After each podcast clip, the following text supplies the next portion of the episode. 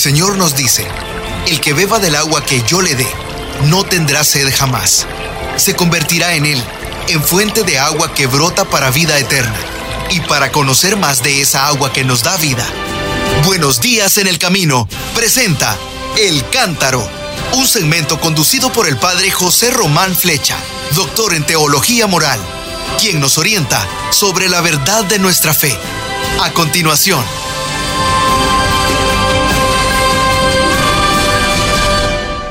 Mis queridos hermanos, soy el padre José Román Flecha de la diócesis de León, en España, y les estoy hablando desde la misma ciudad de León, en mi propia ciudad natal, donde fui bautizado, donde recibí la confirmación, la ordenación sacerdotal, celebré la primera misa, he estado aquí de vicario en una parroquia y de profesor en el seminario durante muchísimo tiempo. Bueno, y aquí estoy.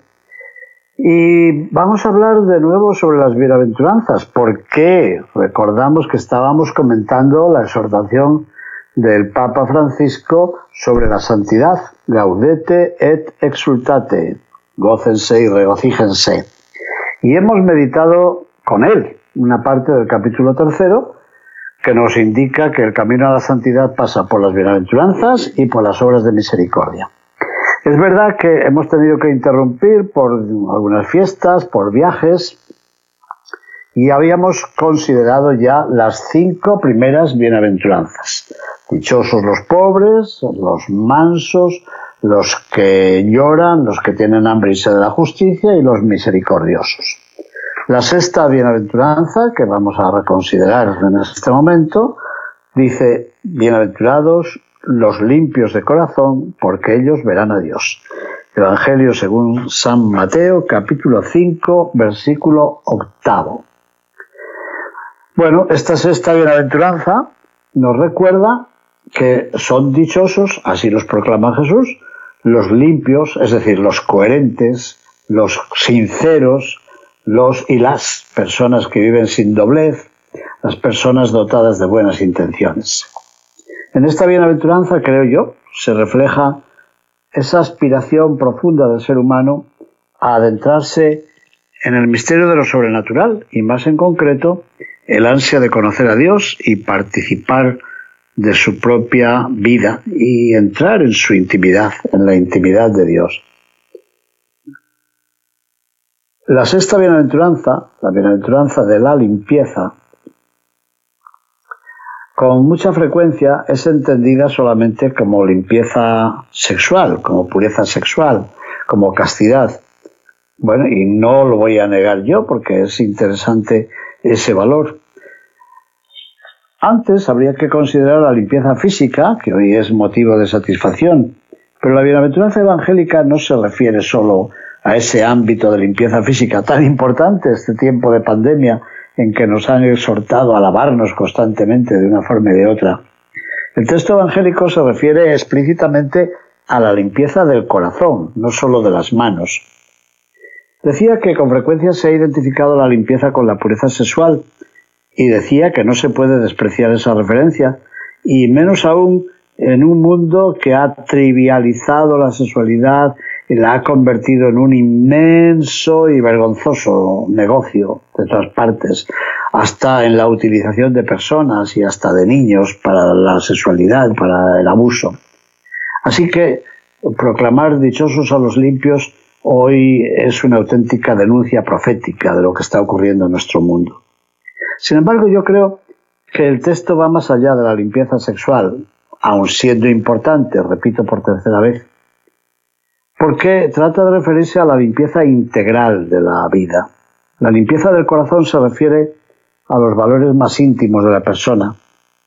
Así que esta limpieza seguramente podría traducirse también como sinceridad. Dichosos los limpios, dichosos los sinceros, dichosos los que aman el valor de la verdad. Todos hemos visto a nuestro lado a personas que viven en la falsedad y en la incoherencia. Una cosa es lo que dicen y otra cosa es lo que hacen. Bueno, se ha dicho que la primera de todas las fuerzas que dirigen el mundo es la mentira. Y así es. No voy a poner ejemplos porque tenemos muy poco espacio, pero tenemos mentiras en el ámbito publicitario, en el ámbito promocional, en el ámbito comercial, en el ámbito político, ¿para qué les voy a contar? Y en el ámbito interpersonal y en nuestras relaciones con los demás miembros de la comunidad, con los de nuestro propio ministerio, ¿cómo vivimos la verdad? Yo creo que muchas veces valoramos a las personas más por lo que aparentan que por lo que son. Eh, se suele decir, y yo creo que es verdad, que el hombre de hoy, la persona de hoy, busca menos la verdad que la certeza y teme más la soledad que el error. Es decir, con no ir, por no ir solo en la procesión, por no ir solo en la marcha, por no ir solo en la parada, es capaz de unirse con los que defienden otras ideas totalmente distintas a las suyas. Tenemos mucho miedo a la soledad y por tanto nos aferramos a eso que llaman ahora lo políticamente correcto, lo que se dice, lo que se piensa que vale, con lo cual con frecuencia traicionamos nuestros valores más profundos. Y eso vale con relación al principio de la vida y al final de la vida. Podemos dar el voto social y político a alguien que nos pide su voto porque nos va a construir un puente, pero esa persona eh, está favoreciendo, por ejemplo, el aborto. Bueno, y nosotros tan tranquilos, ¿no? Con tal de no ir solos en la parada, nos unimos también en el error. Pero también no hay que ser tan pesimistas, ¿verdad? También hay a nuestro alrededor personas muy nobles, personas sinceras, personas muy honradas, personas coherentes, que con frecuencia tienen que pagar y tienen que pagar un precio muy alto y muy fuerte por intentar mantener la limpieza del corazón, o como dice el Papa Francisco, por ir caminando en, la fila contraria, o por ir navegando, o por ir remando contracorriente, como han sido los profetas. Los profetas no gozaban, ni mucho menos, del aplauso popular en todas las épocas, ¿no? Con frecuencia vivían y defendían la verdad y esa defensa de la verdad les costaba muchos sacrificios y a veces persecuciones y veces, muchas veces la muerte también. Eso es el mártir, el mártir es el testigo de la verdad, no se nos olvide. Bueno, y tras esta larga introducción, ¿qué nos dice la palabra de Dios? Pensemos. En primer lugar, se nos dice en esta bienaventuranza dichosos los limpios de corazón. Y claro, mi pregunta es, ¿y cómo se limpia el corazón? ¿Hay algún producto químico para limpiar el corazón? Tenemos que recordar que el corazón es para la Biblia una de las imágenes, de las metáforas de la conciencia y por tanto del buen sentido y de la dignidad de la persona. Tener buen corazón equivale a ser bueno ante Dios. Así que la limpieza del corazón refleja la rectitud de la conciencia, la integridad de la vida, la bondad verdadera ante Dios y ante los hombres, sin, mascarillas que tanta importancia están teniendo con motivo de la pandemia. En el mundo de la primera alianza, vemos que en Israel la limpieza era entendida en primer lugar en sentido higiénico y sanitario. Por ejemplo, se nos dice en el libro del Levítico, en el capítulo 14, que la lepra requiere un rito de purificación y no solamente la lepra, sino tantas otras enfermedades de la piel, según nos dice cualquier Biblia que ustedes tengan en casa.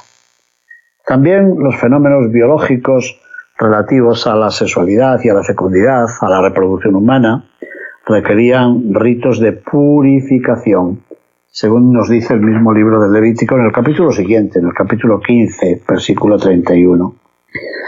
Y yo lo entiendo, a toda una comunidad que había vivido durante tantísimo tiempo en el desierto, también había que educarla para vivir esta limpieza mm, fisiológica, esta limpieza biológica. Es verdad que si se les decía que no podían asistir a la asamblea religiosa sin purificarse, esto poco a poco fue implicando la idea de que la limpieza se entendía en sentido religioso. Por eso se dice que Dios promete limpiar a los hijos de su pueblo. Ese texto hermoso de Ezequiel 36 que leemos en la solemne vigilia pascual, el día del sábado santo en la noche, nos recuerda las palabras que se ponen en boca de Dios, que dice, les rociaré a ustedes con agua pura y quedarán purificados. De todas sus impurezas y de todas sus basuras yo los purificaré. No se está refiriendo solamente a lo sexual, está diciendo que quiere un pueblo coherente, un pueblo que viva en la verdad. Pero además de la limpieza física, biológica y de la, limpieza ritual, existe también, como no, la limpieza con sentido moral. Y en ese sentido se entiende la pregunta que se hace el sabio, ¿quién puede decir purifiqué mi corazón y estoy limpio de mi pecado? A ver, ¿quién es tan orgulloso, tan creído que pueda decir esto? Se encuentra en el libro de los Proverbios, en el capítulo 20, versículo 9. Así que no es extraño que la limpieza del corazón sea en la Biblia, en el Antiguo Testamento, objeto de la plegaria del justo. Bien recordamos el Salmo Miserere, ¿verdad? El Salmo 51, que dice, oh Dios, crea en mí un corazón puro, limpio. Y luego, por el paralelismo hebreo, la segunda parte del versículo, dice lo mismo, pero de otra forma. Primera parte, oh Dios, crea en mí un corazón puro. Segunda parte, renuévame por dentro con espíritu firme. Es decir, esa limpieza del corazón es tener un espíritu seguro, firme, anclado en el Señor. Y por eso se proclama en otro salmo, en el Salmo 73, qué bueno es Dios para el justo, el Señor para los limpios de corazón.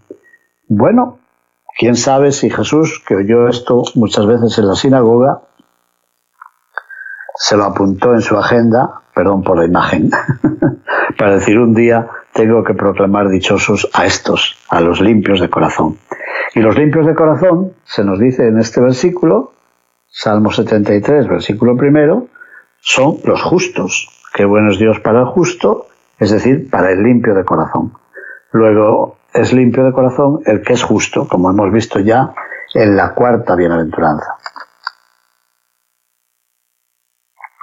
Bueno, estos breves apuntes con relación al Antiguo Testamento.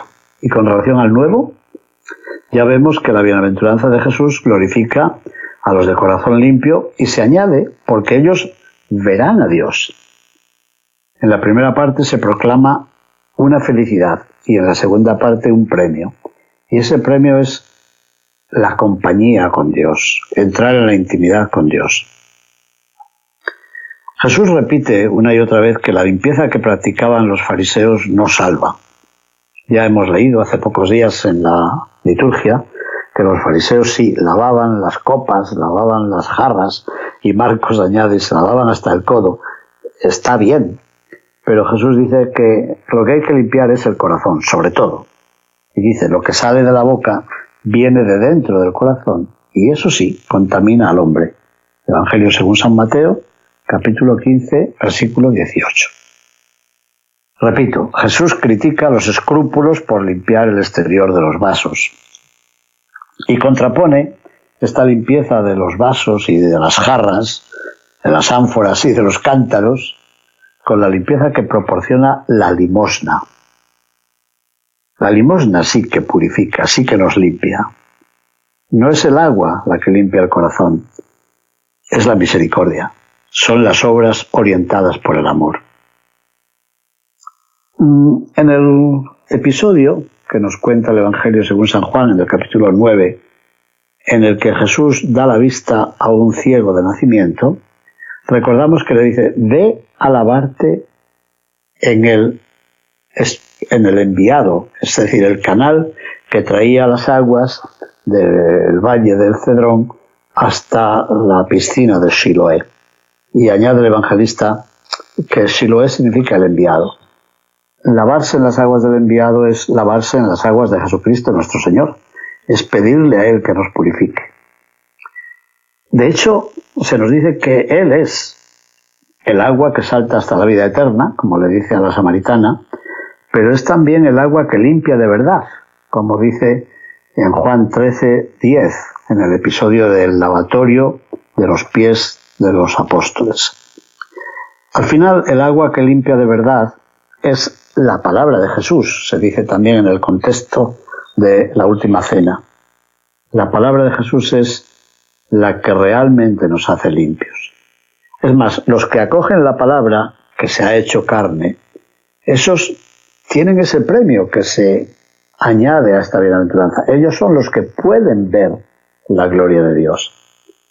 Así que la limpieza está en escuchar la palabra de Dios. Y por último, podremos decir que los de corazón limpio, como dice Pablo a los Corintios, heredarán la vida eterna, tantas veces descrita en términos de visión de Dios. Una visión que no es como la visión de un espectáculo o la mirada a una pantalla, ¿no? Una visión que es comunión, que es intimidad con Dios. Eh, esa imagen nos recuerda cómo en el Antiguo Testamento solamente podían ver al rey los que gozaban de su confianza. No todo el mundo tenía acceso, no todo el mundo tenía audiencia para ver al rey.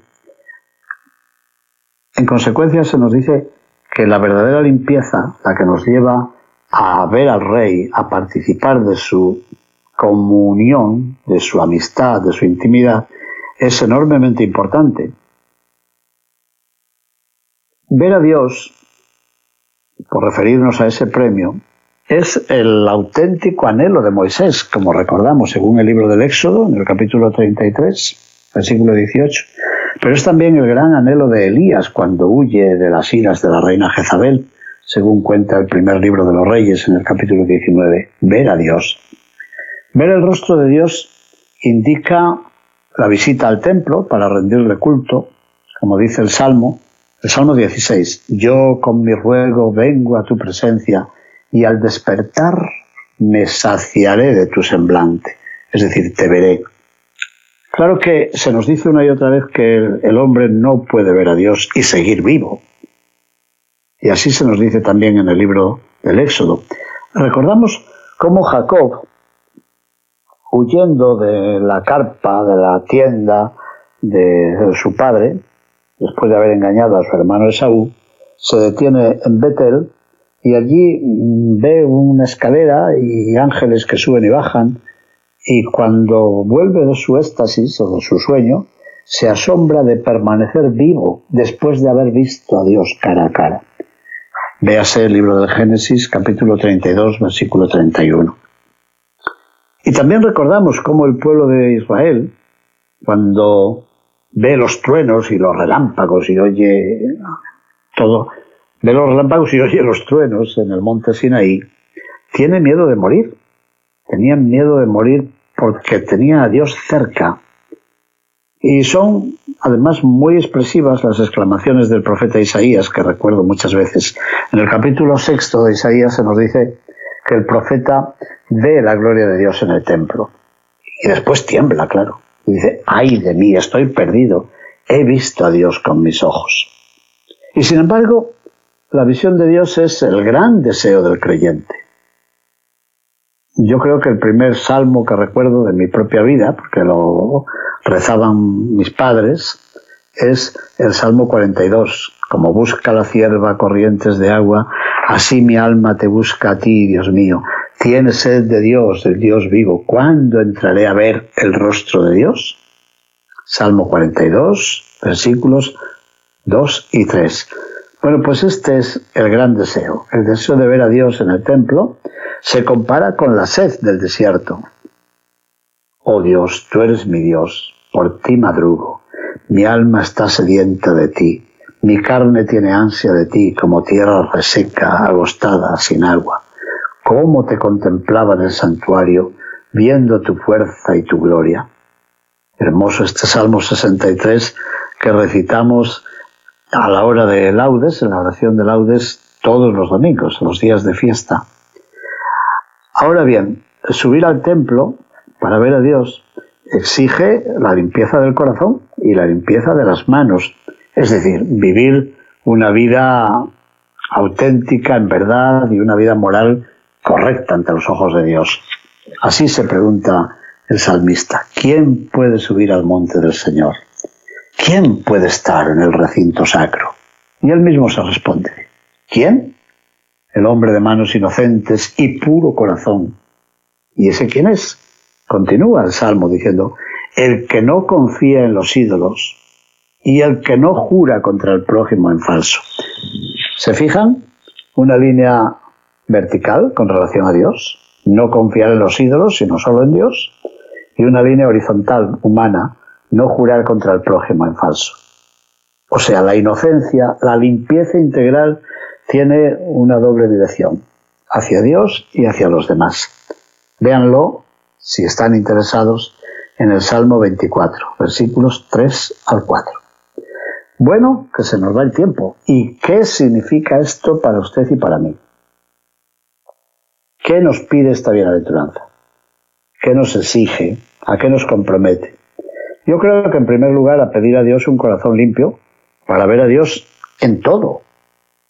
Verlo en la salud y en la enfermedad, en los días felices y en los días no tan felices.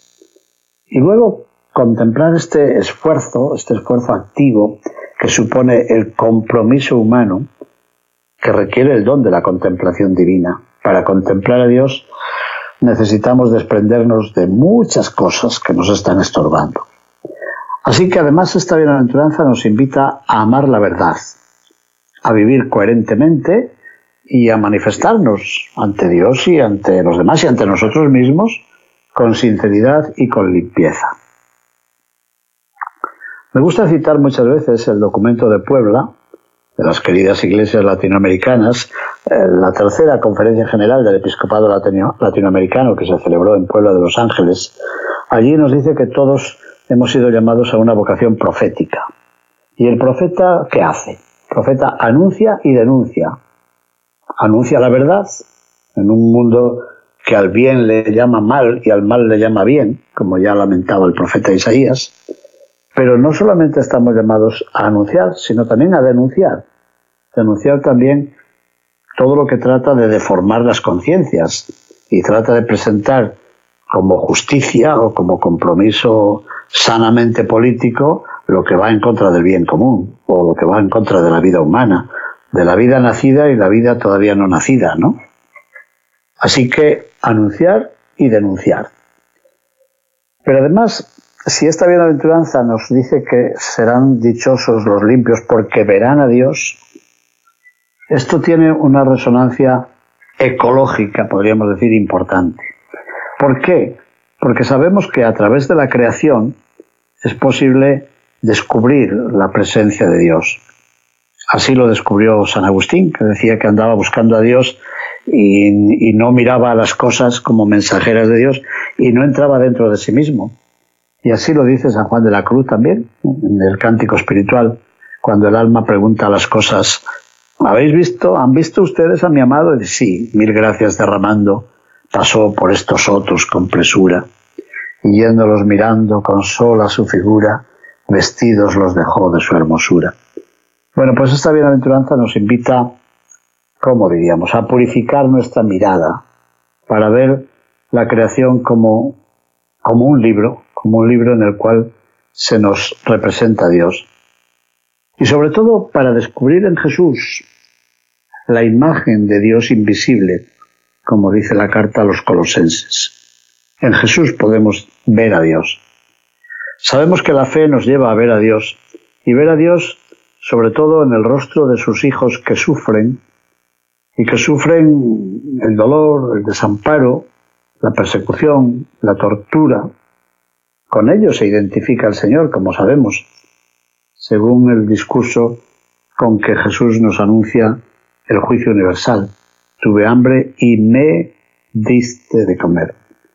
En conclusión, yo creo que es preciso formar nuestra conciencia y también la de los jóvenes que vienen para que todos puedan tener derecho a una ecología moral, un ambiente limpio y un corazón limpio para poder ver a Dios en el ambiente, en el cosmos, en las relaciones humanas también, en nuestro propio interior, en lo que estamos viviendo. Pues bien, a esto se ha dirigido el Papa también en su exhortación sobre la santidad, sobre todo en el número 83. Dice que esta bienaventuranza se refiere a quienes tienen un corazón sencillo, puro, sin suciedad, porque un corazón que sabe amar no deja entrar en su vida algo que atente contra ese amor, algo que lo debilite, algo que lo ponga en riesgo. Recuerda también muchos de los textos que yo he mencionado aquí, por ejemplo, alguno más que no haya mencionado yo. Eh, en el primer libro de Samuel, cuando se dice que el hombre mira las apariencias, pero el Señor mira el corazón. O el libro de Oseas 2.16, cuando se dice que el Señor busca hablarnos en el corazón y que desea allí escribir su ley en nuestro corazón. Sí que cita el texto que yo he mencionado antes, de Ezequiel 36, el Señor quiere darnos un corazón nuevo. Pero además hay que cuidarlo, como se dice en los Proverbios 4:23, cuidar el corazón. ¿Por qué? Porque nada manchado por la falsedad tiene un valor real para el Señor. Es preciso huir de la falsedad y alejarse de los pensamientos vacíos, dice el libro de la sabiduría. Es cierto que no hay amor sin obras, lo hemos dicho tantas veces aquí, pero esta bienaventuranza nos recuerda que el Señor espera una entrega al hermano que brote del corazón, pero que sea verdadera. Dice San Pablo en el himno de la caridad, si repartiera todos mis bienes entre los necesitados y entregara mi cuerpo a las llamas, pero si no tengo amor, de nada me sirve. En consecuencia, sepamos que del corazón salen, como dice el mismo Jesús, esas acciones que nos contaminan, los asesinatos, el robo, los falsos testimonios y demás cosas. En las intenciones del corazón se originan los deseos y las decisiones más profundas que son las que realmente nos manchan y nos contaminan. En consecuencia, por suspender un poco el discurso, no alargarlo tan largo, tendríamos que recordar que, según el Papa, mantener el corazón limpio de todo lo que mancha el amor, esto es santidad. Pues muy bien, mis queridos amigos, ha sido un gusto comentar con ustedes la sexta de las bienaventuranzas que el Evangelio de Mateo incluye en el Sermón del Monte de Jesús. Mm, no sé si decir que es el resumen de todas las anteriores, lo hemos dicho también de los misericordiosos, pero una misericordia o un llanto o una compasión sin vivir en la verdad sería una falsedad, ¿no es cierto? Así que esta bienaventuranza es como, como la piedra de toque para ver que la, que la moneda es auténtica para ver que nuestra rectitud, nuestra sinceridad realmente se encuentra en el camino de Dios. Mis hermanos, muchísimas gracias por su atención. Bendiciones. Buenos días en el camino presentó El Cántaro con el padre José Román Flecha.